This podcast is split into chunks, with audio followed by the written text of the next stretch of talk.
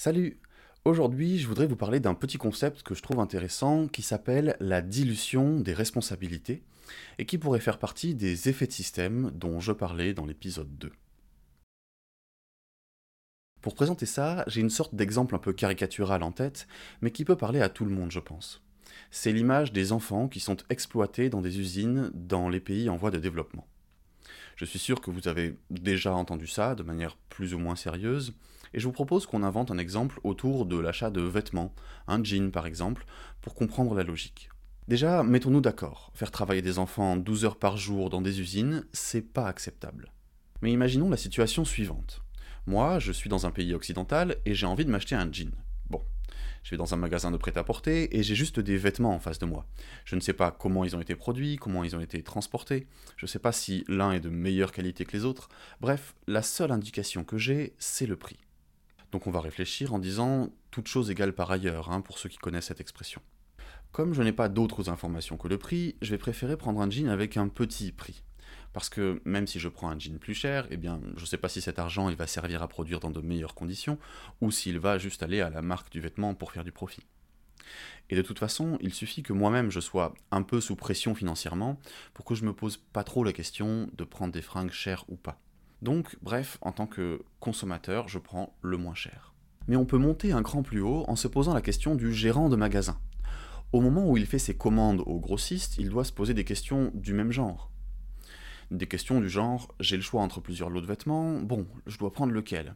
Pour une même qualité perçue par les clients, euh, je vais probablement prendre le lot de vêtements le moins cher, parce que c'est celui qui se vendra le plus facilement. Et puis je vais pouvoir avoir un peu de marge dessus. Et si c'est pas le cas, eh bien mes concurrents, eux, ils vendront des produits moins chers et donc ils me dépasseront. Et on peut remonter au type qui importe les vêtements. Lui aussi, il se dit qu'il doit choisir le lot le moins cher, sinon il n'arrivera pas à le vendre et il se fera dépasser par la concurrence. Et c'est pareil pour la personne qui exporte les vêtements. Elle doit proposer à la vente des produits pas trop chers, et donc elle va prendre les vêtements qui viennent d'usines les moins chers. Et pour les directeurs d'usine, c'est encore la même logique. Ils doivent se dire, probablement, ok, pour m'en sortir, il faut que je vende des produits peu chers, sinon je ne pourrai pas les vendre, parce que la concurrence vendra moins cher. Ça implique de faire travailler des enfants pendant 12 heures par jour, mais bon, il vaut mieux ça plutôt que de ne pas avoir de travail du tout. Et d'ailleurs, pour optimiser les dépenses, il va falloir rogner sur tous les trucs qui me coûtent de l'argent. Donc on va pas s'investir dans des histoires de sécurité, de confort au travail, de recyclage des produits, et c'est ça en fait où tout le monde se retrouve au chômage. Et au final, dans la réalité, des enfants sont exploités dans des usines. Des usines comme le Rana Plaza au Bangladesh, qui s'est effondré après que les responsables des ateliers aient négligé les fissures apparues dans le bâtiment la veille, et l'accident a fait 1135 morts. Bref, je sais pas si mon exemple est trop caricatural ou pas, mais je me pose la question, qui est responsable de ça? Je veux dire, il y, a toute une chaîne de personnes qui sont impliquées dans l'exploitation d'enfants, et c'est la faute de qui?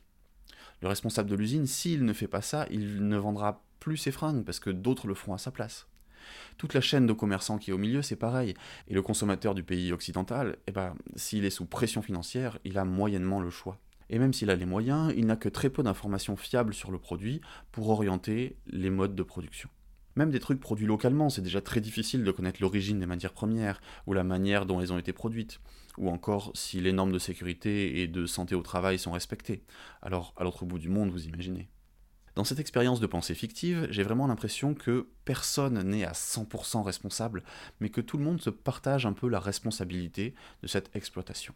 Et dans ces cas-là, quand on est un maillon de la chaîne, c'est hyper facile de rejeter la faute sur les autres, ou même de juste n'avoir aucune conscience des conséquences de nos actes. C'est ça que j'appelle la dilution des responsabilités.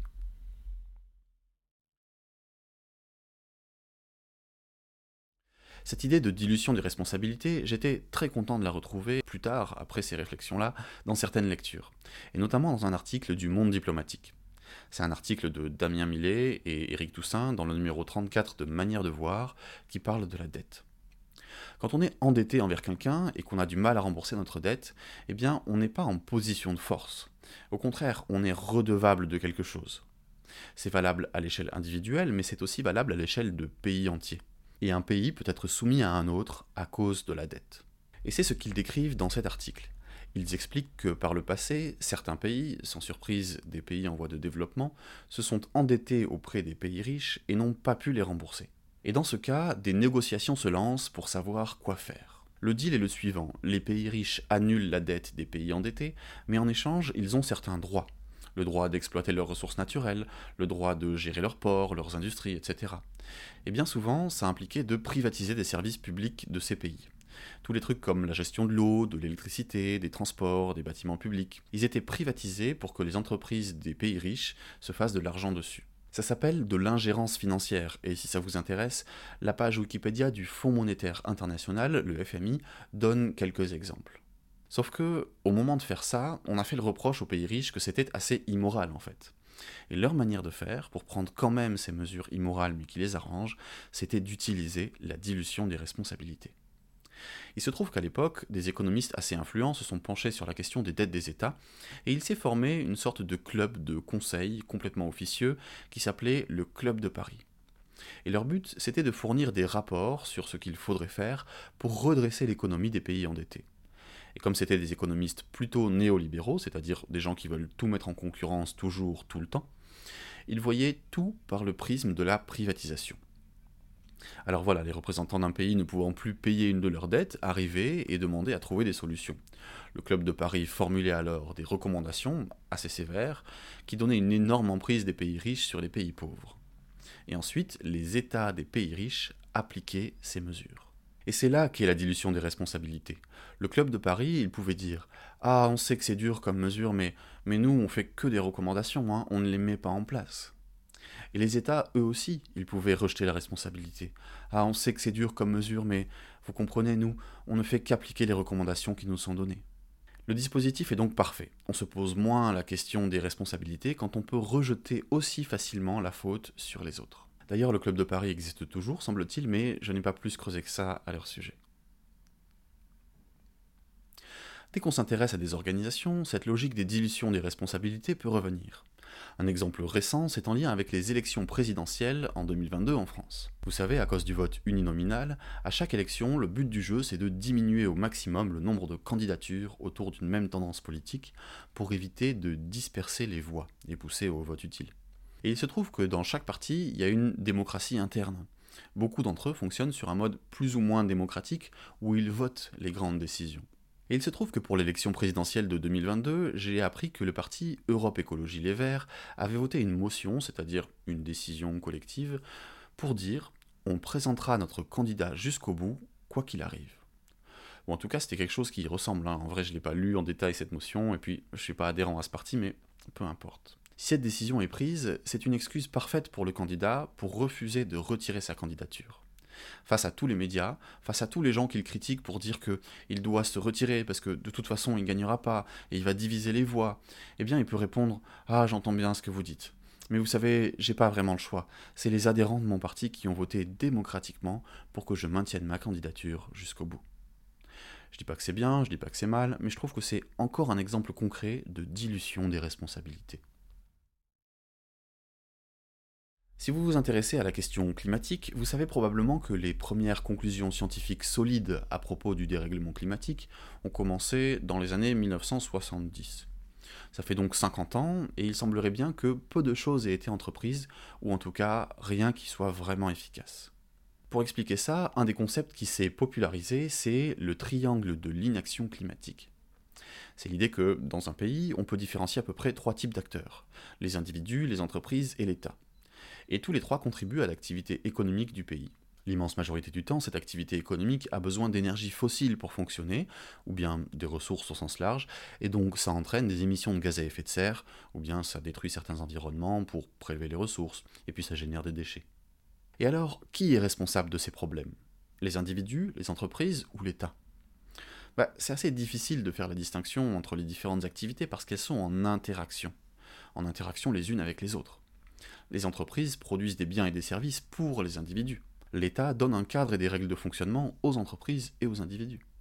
Et les individus orientent plus ou moins la production des entreprises par leur consommation et choisissent plus ou moins les politiques qui vont être mises en place. Il y a plein de nuances, mais dans les grandes lignes, c'est ça. Et cette complexité, c'est l'environnement idéal pour rejeter encore la responsabilité sur les autres. Les États diront par exemple, on voit bien qu'il y a un problème, mais on ne peut pas forcer les gens s'ils ne veulent pas changer. Les entreprises diront Nous, on répond à la demande des clients, c'est à eux de consommer moins ou de choisir les produits qui sont respectueux de l'environnement. Et les individus diront Notre action individuelle, elle est ridicule comparée à la puissance des politiques publiques qui sont menées par l'État ou bien par les capacités financières énormes des entreprises. Et là, je vous donne uniquement quelques exemples, mais il y a mille nuances et mille contextes dans lesquels chacun peut se rejeter la balle, on peut rejeter la responsabilité sur les autres. On peut aussi rejeter la responsabilité sur d'autres pays, en fait. La France, elle pourrait dire c'est la Chine qui pollue le plus, et la Chine pourrait répondre oui, mais c'est pour faire des produits que les Français achètent. Je sais que des gens qui font de la philosophie morale se sont penchés sur ces questions, et ont mis en place des concepts comme le pollueur-payeur, où c'est celui qui produit une pollution qui paye. Mais il y a aussi d'autres manières de voir les choses, comme les bénéficiaires payeurs, où c'est ceux qui bénéficient au final d'un produit qui doit payer pour les pollutions. On ne va pas rentrer dans le détail, mais ce qui est fondamental, c'est l'importance du contexte. Dans tous les exemples que j'ai donnés, on est dans un contexte qui facilite le renvoi de la responsabilité sur les autres. Voilà le problème de la dilution des responsabilités. Faire un petit bout d'une longue chaîne, je crois aussi que c'était une logique qui était invoquée à Nuremberg quand les nazis étaient jugés pour crimes contre l'humanité. Certains disaient Moi, j'identifiais juste les personnes qui étaient de confession juive. Moi, on me demandait juste de les emmener à la gare. Moi, je conduisais juste les trains dans les camps. Et au final, l'ensemble amenait à perpétrer des atrocités. D'ailleurs, à propos d'obéir aux ordres, je pense qu'on peut appliquer aussi ce principe de dilution des responsabilités dans le cas de violences policières pendant des manifestations. Dans des situations où on aurait donné des ordres illégaux aux policiers de terrain, qui est responsable? La personne qui a donné les ordres ou les policiers qui les ont exécutés? Peu importe la réponse, ce qui est sûr, c'est que ça donne la possibilité à ces personnes de se déculpabiliser en rejetant la faute sur les autres. Les policiers pourront dire c'est l'ordre qu'on m'a donné. J'ai simplement obéi aux ordres et leurs supérieurs pourront dire ils ont le devoir de refuser un ordre illégal, et c'est à eux de juger si les ordres sont illégaux en fonction du contexte. Bref, c'est un autre exemple qui me semble pertinent. Pendant longtemps, j'ai pensé que la dilution des responsabilités était toujours quelque chose de négatif. Récemment, j'ai découvert quelques exemples pour lesquels il me semble que ça peut être utile. Je travaille dans une université qui forme des professionnels de santé. Et donc, on a une obligation morale auprès de la société, auprès de nos futurs patients. On doit assurer à la population que les praticiens seront compétents et avec un savoir-être de qualité. C'est-à-dire qu'ils ne risquent pas de faire du mal aux patients d'une manière ou d'une autre et qu'ils vont être efficaces. Mais parfois c'est compliqué, on tombe vraiment sur des gens très mauvais, parfois sur le plan technique mais aussi sur le plan humain. Et par principe, ces gens-là, on ne doit pas valider leur diplôme. Ils seraient dangereux en fait, et Tant pis pour eux, il faut qu'ils fassent autre chose, un autre métier. Et c'est en parlant de ça avec un collègue qu'on s'est dit qu'il serait intéressant de diluer les responsabilités. Parce que c'est dur humainement de renvoyer quelqu'un d'une formation. Nous, on est humain en tant qu'enseignant, on est plutôt attentif et compréhensif avec les étudiants, on essaye en tout cas. Et plus important encore, pour qu'une formation réussisse, il faut qu'il y ait ce qu'on pourrait appeler une alliance pédagogique, c'est-à-dire une relation de confiance entre enseignants et étudiants. Alors si on répartit les rôles en disant qu'il y a une personne qui émet un avis sur le parcours de l'étudiant et une personne qui décide au final de sa non-admission en année supérieure ou bien du renvoi de la formation, eh bien c'est plus juste pour tout le monde et c'est humainement moins difficile. Bon alors on n'a pas mis ça consciemment en place, hein, c'est juste resté dans notre tête comme une réflexion intéressante, comme quoi la dilution des responsabilités pouvait être pertinente dans certains cas. Mais je connais pas assez les procédures dans l'école pour savoir comment ça se passe pour l'invalidation du parcours d'un étudiant. Et ce dispositif, c'est aussi ce qui se passe pour le baccalauréat en France. Les profs n'évaluent pas les copies de bac de leurs élèves. Un autre cas intéressant, c'est ce qui s'est passé autour de la Convention citoyenne pour le climat. Vous savez, les 150 citoyens tirés au sort pour décider des mesures à prendre pour limiter de 40% les émissions de gaz à effet de serre d'ici 2050. Pendant longtemps, je trouvais pas normal que ces citoyens ne puissent pas prendre de décision parce que la méthodologie utilisée pour cette convention était vraiment très rigoureuse, et beaucoup plus légitime dans une démocratie qu'un système représentatif de vote tel qu'il existe actuellement. Mais peu importe, je vous raconterai pourquoi je dis ça à d'autres occasions. En tout cas, je trouvais qu'il aurait mieux valu que les 150 citoyens aient un pouvoir décisionnel. Mais on m'a un jour donné l'argument suivant. C'est une bonne idée que les citoyens n'aient qu'un avis consultatif, parce que s'ils avaient un avis décisionnaire, le poids des responsabilités serait trop grand pour eux. Ils auraient probablement subi des pressions énormes de la part de professionnels du lobbying qui auraient orienté les ambitions à la baisse. Et cet argument, il m'a convaincu. Peut-être qu'en diluant les responsabilités entre les 150 citoyens qui donnent un ensemble de mesures et les députés qui décident de leur application, ça leur a permis d'être plus à l'aise pour réfléchir et définir de meilleures mesures et plus ambitieuses que s'ils avaient toute la responsabilité sur leurs épaules. Bref, parfois, peut-être, la dilution des responsabilités peut être intéressante.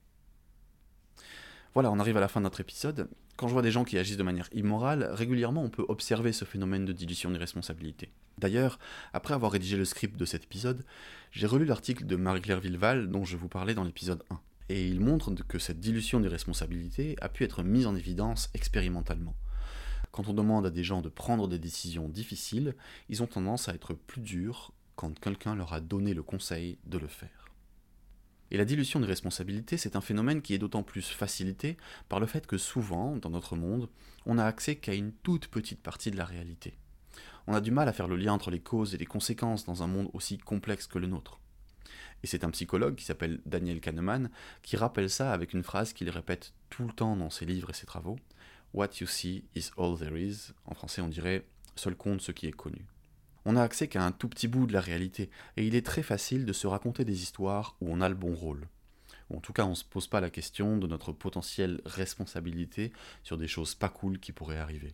Et on oublie tout ce qui est lointain ou indirect. Bref, je vous invite à regarder autour de vous pour essayer de repérer des situations où cette dilution des responsabilités est à l'œuvre. Des situations où chaque personne est responsable d'un petit bout, d'un phénomène qui en vient à faire beaucoup de mal au final. Et dans ces situations, peut-être que vous observerez la facilité des gens à rejeter la responsabilité sur les autres au lieu de prendre leur juste part. Maintenant, comment on fait pour changer ça? Eh bien déjà en prendre conscience, c'est une manière d'en sortir. Mais aussi, comme c'est le contexte qui pousse les individus à rejeter la faute sur les autres, il faudra probablement changer le contexte, changer la manière dont on se structure collectivement pour pousser à ce que les acteurs se sentent responsables de leur juste part, plutôt que se dédouaner. Enfin, on va en rester là. Merci de m'avoir écouté et à bientôt pour la suite.